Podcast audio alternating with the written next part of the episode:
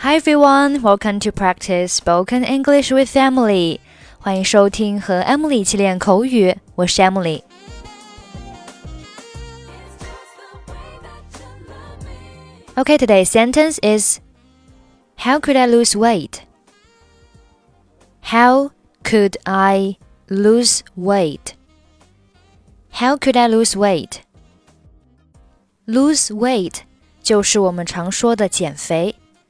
减肥还可以说 get rid of weight，或者是 reduce weight。你现在看起来很好，不需要减肥。You look good now. You don't need to lose weight. 我为我明年确定了两个目标：减肥和通过驾驶测试。I've set myself two goals for next year to lose weight and pass the driving test. How could I lose weight? 意思就是我怎样才能减肥呢？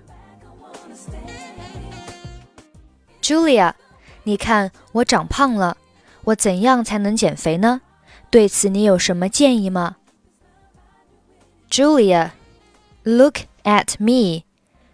I'm gaining weight. How could I lose weight? Do you have any good ideas? 夏天就要来了，我认为游泳对减肥有益。Since summer is coming, I think swimming is a good way for you. 真的吗？Are you sure? 那当然。 游泳能让身体所有部位多活动，让你保持匀称的身材。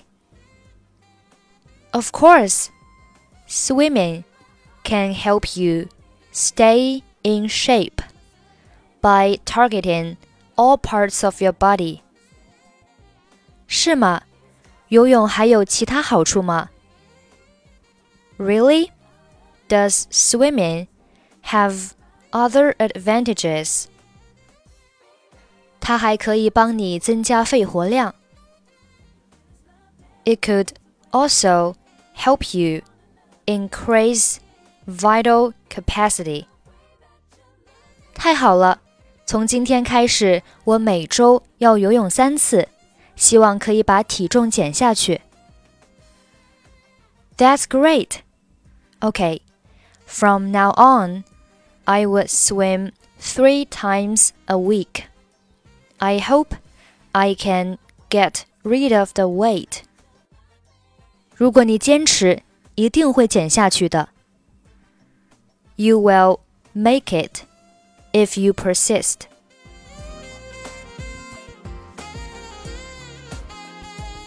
Julia, look at me. I'm gaining weight. How could I lose weight? Do you have any good ideas? Since summer is coming, I think swimming is a good way for you. Are you sure? Of course. Swimming can help you stay in shape by targeting all parts of your body. Really? Does swimming have other advantages?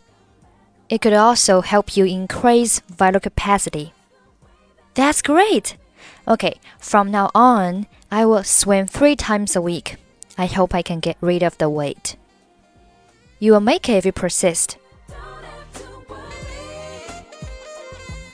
Okay, that's it for today. 获取节目完整文本，欢迎关注微信公众号“英语主播 Emily”。I'm Emily. I'll see you next time. Bye bye.